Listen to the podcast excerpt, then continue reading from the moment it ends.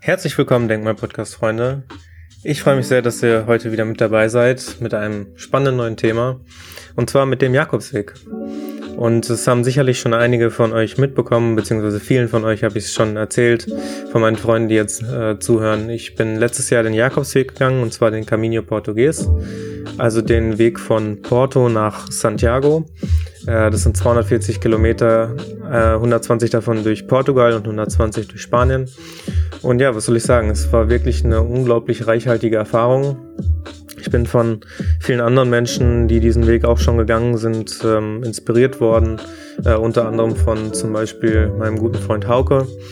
Ähm, aber auch zum Beispiel durch das Hörbuch von Harpe Kerkeling, ich bin dann mal weg, habe auch den Film davon gesehen, also es ist wirklich sehr, sehr toll, wie er das alles beschrieben hat, was er für verschiedene Menschen getroffen hat, auch was für Erfahrungen und genau das kann ich alles äh, wiedergeben. Also wenn man diesen Weg geht, das ist wirklich, als ob man sein altes Leben so ein bisschen hinter sich lässt, seine Alltagssorgen und man ist jetzt gerade wirklich wie auf so einem Selbstfindungstrip, das ist nicht übertrieben oder so, sondern du gehst halt, du hast halt eine Aufgabe, das ist die ganze Zeit gehen. Deswegen kann ich da auch nur jedem empfehlen, der das machen will, sucht euch äh, ordentliche Schuhe, also zumindest welche, mit denen ihr euch wohlfühlt, weil äh, ich habe nicht Wanderschuhe gebraucht, ich habe Tracking-Schuhe gekauft, so, also von Vivo Barefoot, das ist eine Barfußmarke, die hatten Tracking-Schuhe speziell, die haben mir super über den Weg geholfen. Viele anderen, die Wanderschuhe hatten, hatten teilweise Schwielen auf dem Weg. Also da muss jeder so ein bisschen das für sich finden, was äh, ja das Richtige für ihn ist.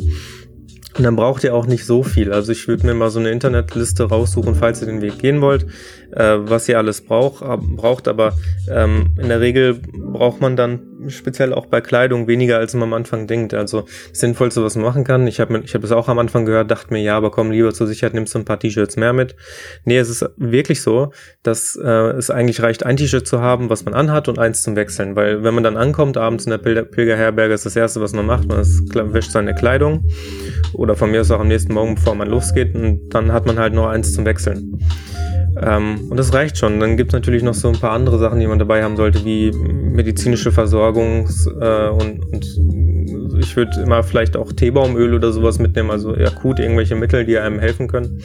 Ich hatte jetzt letztens eine schwerwiegende Ohrentzündung und da hat wirklich Teebaumöl habe ich ins Ohr gemacht. Mein Ohr hat super wehgetan, habe es drauf gemacht, äh, habe natürlich gemischt vorher mit Olivenöl so ein bisschen, damit das jetzt nicht zu stark ist, aber hat super geholfen. Das ist kein klassisches Öl, wie man sich das vorstellt, sondern es sind unglaublich viele äh, antimikrobielle und antibakterielle äh, Inhaltsstoffe drin, sehr viele sekundäre Pflanzenstoffe, die quasi für alles verwendet werden können. Also äh, sowas zum Beispiel mitzunehmen ist gar nicht unbedingt schlecht, falls jetzt irgendwas auftreten sollte. Ich würde jetzt mal grundsätzlich nicht davon ausgehen, dass jetzt irgendwas passieren wird, weil der Jakobsweg ist super sicher und ähm, weil man ja gerade auch versucht, bewusster zu leben, wenn man dahin geht und sich selber zu finden, wird man sowieso aufpassen und ähm, viel ja auch mit Achtsamkeit in Verbindung kommen und sich selber ähm, so ein bisschen ja auch einfach so ein bisschen konzentrierter werden und ich schätze jetzt mal nicht, dass man dann von der Klippe fällt oder sonstiges. ähm, das Einzige, was, was, wo ich vielleicht aufpassen würde auf dem Jakobsweg, ist, was hin und wieder passieren kann, was ich auch gehört habe von anderen, mir ist es zum Glück nicht passiert, ist, dass hin und wieder Bettwanzen äh, da sind. Aber das erkennt man halt schon relativ schnell vor bei dem ähm, Alberg de Pellegrino, also das ist sozusagen der Name für die Pilgerherbergen. Ähm, sieht man eigentlich vorher schon, ist das jetzt total ranzig oder ist das jetzt wirklich ein ähm, ein Hostel oder ein, eine Herberge, die wirklich ja, sauber ist und wo darauf geachtet wird zu desinfizieren. Das ist ja jetzt gerade bei Corona nochmal so eine Sache. Ich habe auch schon beim jakobsweg.de gelesen, dass viele Herbergen jetzt ähm, desinfiziert werden sollen, dass Wegwerfbetten hingestellt werden, dadurch das Ganze ein bisschen teurer wird. Früher ähm, ja, hat man das versucht durch Spenden zu machen. Also das heißt, früher bisher, vor Corona hat man versucht, über Spenden zu machen und dann wirklich so, dass die Leute halt nur bezahlen können, was sie wollen. Es wird zum Beispiel gesagt, dann Empfehlung ist 5 Euro, damit halten wir uns über Wasser. Ähm, und äh, wir haben halt keine, wir, also ihr bezahlt nur das, was ihr dann auch wirklich kriegt. Zusätzlich gab es dann solche Möglichkeiten, wie zum Beispiel abends noch bei einem äh, Abendessen teilzunehmen, was super, super schön ist, was ich auch jedem nur empfehlen kann, diese Erfahrung zu machen. Und dann lernt man die ähm, Pilgerer besser kennen. Man äh, hat ein schönes Abendessen mit den Köchen. Also die, die da die Leitung übernehmen, die haben auch immer viel zu erzählen von den Leuten, die bisher schon da waren. Und das ist auch einfach nur super, super schön. Und ja, ich ähm, habe es auch schon auf Instagram verkündet und äh, auf meiner Website habe ich es auch schon geschrieben. Vielleicht wollt ihr da mal reinschauen. Ich habe ähm, mir vorgenommen, ein Pilgerjournal zu machen. Letztes Jahr bin ich komplett ohne Handy gegangen, was eine totale Herausforderung war, weil ich, ich bin wirklich teilweise an meine Grenzen gekommen, schon äh, alleine. Ähm, in Deutschland noch Zug fahren in Richtung Flughafen und von, ähm, ich bin damals von Dortmund geflogen nach Porto. Das geht ja alles noch. Äh, aber dann, sobald du halt in einer neuen Stadt bist und dich zurechtfinden musst mit, wie komme ich jetzt vom Flughafen in die Stadt rein und dann Porto, die Gassen sind so super verwinkelt, wo man am liebsten nur Google Maps äh, eingeschaltet hätte. Also wirklich ein Segen, was wir teilweise an Technik haben, um uns weiterzuhelfen. Ähm, ja, also ohne Handy war es wirklich, wirklich schwierig. Ich hatte zum Glück einen Schutzengel mit dabei. Ich habe eine sehr, sehr tolle Frau kennengelernt, die jetzt eine gute Freundin von mir ist.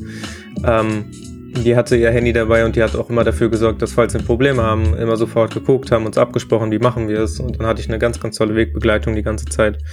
Ähm, sehr viel Erfahrung und Emotionen miteinander ausgetauscht und sehr viel voneinander gelernt. Also da hatte ich das Glück, äh, auch ohne Handy jemand zu haben, der mir weitergeholfen hat die ganze Zeit. Äh, aber grundsätzlich würde ich es schon jedem empfehlen, das mitzunehmen. Ich habe es damals so gemacht, weil ich gesagt habe, okay, die Gefahr, dass ich jetzt wieder ans Handy gehe, wenn ich schon dabei habe, ist einfach zu groß. Aber ich denke, ich werde so machen, dass ich mein Handy einfach die ganze Zeit ausgeschaltet lasse, außer es ist ein Notfall und ich brauche das Handy jetzt unbedingt, ich finde keinen Ausweg, dann werde ich es wieder anmachen.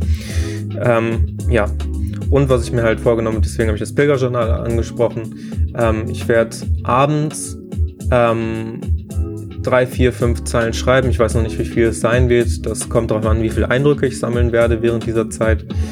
Ähm, werde das dann auf meine Webseite schreiben unter dem Bereich Pilgerjournal. Das findet ihr unter ähm, Veröffentlichungen. Dann dürfte das einer von den Reitern da sein, also denkmalpodcast.com. Und ähm, ja, dann könnt ihr so ein bisschen live mitverfolgen, jeden Abend, was äh, ich so erlebt habe. Und äh, ich hoffe, dass ich nach diesem aufbrausenden Jahr, 2020 war sicherlich für viele Leute ein, ein fast schon ein Schockjahr oder ein Jahr, wo sich die Ereignisse überschlagen haben, ähm, ich hoffe, dass ich da so ein bisschen Ruhe finden werde, dass ich da auch wieder so ein bisschen mehr zu mir selber finden werde. Das ist das, was ich letztes Jahr geschafft habe, wo ich ganz, ganz lange geschafft habe, alte, schlechte Gewohnheiten auch einfach hinter mir zu lassen, neue Gewohnheiten aufzubauen, die zu halten, auch ohne jetzt irgendwie dass das Gefühl hatte, das war ein Zwang, sondern es war einfach wirklich wie als ob es implementiert gewesen ist, wie als ob man Gefühl dafür aufgebaut hat, so muss es jetzt sein oder so könnte es sein, ähm, ein Leben zu führen, mit dem man wirklich 100% zufrieden ist, ähm, bei dem man seine Erfüllung gefunden hat, bei dem man sich jetzt nicht wegen jeder kleinen Sache stressen lässt und ähm, trotzdem irgendwie so ein bisschen die Leidenschaft geschafft hat, aufrechtzuerhalten. Also jetzt nicht, weil man gesagt hat, ja, ich werde jetzt Guru und ich bin jetzt äh, total entspannt, die ganze Zeit mache ich jetzt nichts mehr. Nee, im Gegenteil, man hat es durch die, dieser Weg hat einem irgendwie geschafft beizubringen, was es heißt, sich gleichzeitig zu entspannen, aber auch seine Aufgabe zu verfolgen. Und ich glaube, das hängt einfach damit zusammen, dass du auf diesem Weg nichts anderes zu tun hattest, als diesen Weg zu gehen, das war ja deine Hauptaufgabe, dann dafür zu sorgen, dass du das Wesentliche, also das Wichtigste hast. Dann ist alles andere automatisch unnötig geworden, weil du hast dich nur um deine Entspannung gekümmert, um dein Essen äh, und den Rest hat so als Zeit Leute kennenzulernen oder dir die Umgebung anzugucken und so weiter. Also, und das muss man dazu sagen, die Umgebung war der Wahnsinn. Also ich bin jetzt zentralen Weg gegangen. Es gibt einmal den zentralen und einmal den ähm, Küstenweg. Und jetzt, ich wollte zuerst den Küstenweg gehen, bin dann aber per Zufall den zentralen Weg gegangen. Und ich muss sagen, ähm, das war genau richtig. Also was ich da an Landschaften gesehen habe, an Wäldern, an Bächen, an Wasserfällen, ähm, an Brücken, das kann man sich alles gar nicht vorstellen. Also wirklich auch wunderschöne kleine Städte. Ich kann mir auch vorstellen, dass der Küstenweg super schön ist. Ich werde das ja jetzt erleben. Ich werde den Küstenweg ähm, machen. Ähm, aber das war damals auf jeden Fall genau die richtige Entscheidung. Ansonsten hätte ich auch meine gute Freundin jetzt nicht getroffen. Ähm, und ja, aber diesmal lasse ich mich überraschen, wie jetzt auch der Küstenweg wird. Ich bin auch eigentlich ein totaler Wassermensch, also ich gehe sehr, sehr gerne ins Wasser. Vielleicht schafft man da auch, auch mal morgens ein, ähm, ein Eisbad zu nehmen oder sowas, um dann direkt morgens früh wach zu werden, fit zu werden. Mhm. Und ja, ich bin sogar auf dem Jakobsweg, weil ich war eigentlich nie der große Kaffeetrinker ähm, habe ich es geschafft, ähm, hin und wieder mal mir einen Kaffee zu gönnen und den auch wirklich zu genießen. Was die Spanier immer machen, ist, die kennen nicht so einen Milchkaffee, wie wir den haben, sondern die machen den Kaffee con leche. Also es ist ein Kaffee auch mit Milch, aber da haben die halt super viel Milch und eher weniger Kaffee. Ähm, also die ganzen Kaffee-Sorten äh, Kaffee, äh, sind so ein bisschen alternativ bei denen. Ähm, und ja, ich habe auch geschafft, durch den Jakobsweg ähm, das Interesse an der spanischen Sprache zu entwickeln. Ähm, ich fand die spanische Sprache auch eigentlich schon immer schön, aber vor allem wollte ich auch eigentlich schon immer mal nach Südamerika gehen und nach Peru, Costa Rica, Ecuador, die ganze Gegend. Und ähm, da ja auch ähm, damals bedingt durch die spanische Kultur, durch die Conquistadoren, durch ähm, ja die ganzen Missionare, äh, ist ja die spanische Sprache sehr weit um die Welt gekommen und gerade auch speziell in Südamerika ist sehr viel Portugiesisch, Spanisch aufgekommen und das wird mir später, denke ich, auch weiterhelfen, wenn ich dann tatsächlich mal dahin gehe. Also dieser Jakobsweg hat wirklich äh, rundum ähm, Positives bei mir hervorgebracht. Ähm, ich konnte dann durch einige andere Ereignisse und Erfahrungen nach dem Jakobsweg, dadurch, dass ich neue Freunde kennengelernt habe, äh, dadurch, dass ich stärker das Meditieren ähm, ja, gefestigt habe, ähm, dadurch, dass ich einige mystische Erlebnisse hatte, konnte ich das sehr, sehr gut festigen. Aber all diese Erlebnisse, die sind nur durch den Jakobsweg angestoßen worden und ich, sie wären mit Sicherheit, hätten niemals meine, mein äh, Leben so stark mitgeprägt, wenn der Jakobsweg dem nicht vorausgegangen wäre. Ähm, ja, und ich, ich finde, man muss sowas auch eigentlich mal, mal sacken lassen. Äh, das sind jetzt schon wieder sehr, sehr viele Informationen, die ich gleichzeitig gegeben habe. Vielleicht mache ich noch eine Folge über den Jakobsweg. Ähm, aber das so vielleicht als ersten Eindruck, ähm, um zu wissen, was erwartet mich da, worauf muss ich mich vorbereiten. Ich kann gerne nochmal detaillierter darauf eingehen, was man alles braucht und ähm, wie der Weg jetzt an sich ist, also wie man von Station zu Station geht, was man da alles sieht, was man erlebt. Ähm, aber ich glaube, für, für so einen ersten Einblick reicht das schon. Und ähm, ich kann nur noch mal darauf aufmerksam machen, wenn euch wirklich interessiert, wie sieht der Jakobsweg aus, ähm, beziehungsweise der Camino Portugues, ähm, den ich gegangen bin. Ich habe auf meiner Webseite unter dem Reiter, den ich eben schon genannt hatte, ähm, auch Bilder eingefügt und habe auch so ein bisschen beschrieben, was ich äh, da gemacht habe und wie es mir so erging und so weiter. Ähm, also neben dem Journal, was ich in Zukunft machen werde, ist da auch schon so ein kleiner Erfahrungsbericht, ähm, wie es bisher schon gewesen ist. Und ähm, ja, wem kann ich diesen Jakobsweg empfehlen? Grundsätzlich alle. Also ähm, der Jakobsweg, ich habe viele, viele Frauen auch getroffen, die sind den alleine gegangen. Also man braucht da irgendwie keine Angst haben, ähm, dass man jetzt überfallen wird oder sonstiges. Die Menschen, die da hingehen, sind alle super, super nett. Ich habe eine schlechte Erfahrung gemacht. Ähm, da habe ich äh, Geld verloren, weil ich nicht gut genug darauf aufgepasst habe, aber das ist meine eigene Schuld gewesen. Äh, würde ich jetzt mal behaupten, weil ähm, am besten hat man sein Geld in meiner Brusttasche dabei. Ähm, das heißt, Diebe wird es immer geben und wird es überall auf der Welt geben, das kann man nicht verhindern. Ähm, aber es wird jetzt äh, niemand geben, der dich grundsätzlich überfällt oder dir eine Pistole in den Rücken hält oder sonstiges. Dafür sind die Menschen, die da sind, ähm, auch einfach zu nett. Der Zusammenhalt ist zu groß. Ähm, jeder kümmert sich umeinander. Ähm, und der Weg an sich, wo man hergeht, ist alles super gut sichtbar. Man hat, muss jetzt keine Angst haben, dass man durch irgendwelche dunklen Ecken geht oder so. Ähm, und man trifft halt auch ständig irgendwelche Pilgerer.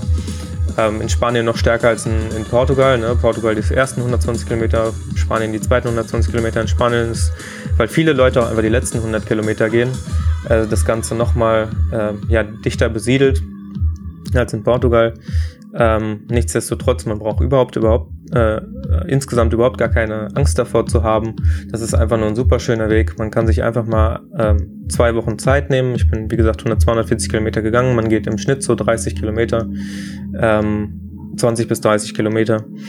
Ähm, und ja, einfach mal, einfach mal ausprobieren. Vielleicht gar nicht so lange da, darüber nachdenken, sondern einfach, wenn du den Impuls hast, ja, das zieht mich irgendwie an, das äh, ist interessant für mich, das möchte ich vielleicht auch mal ausprobieren, dann warum nicht? Einfach mal, einfach mal machen. Das ist doch schön. Okay, vielen Dank fürs Zuhören. Wie gesagt, schaut auf der Webseite vorbei, wenn es euch interessiert. Ich bin Tristan Neulting. Ich freue mich, wenn ihr meine Instagram-Kanäle abonniert. Tristans Trivium und Denkmal Podcast oder auf Facebook natürlich. Ähm, und ja, natürlich gerne Rückmeldungen geben, Feedback, ähm, Anregungen, Fragen. Ich ähm, versuche so schnell wie möglich auf alles zu antworten. Bin sehr dankbar dafür, dass ihr die Folge gehört habt und sag mal bis demnächst. Ciao, ciao.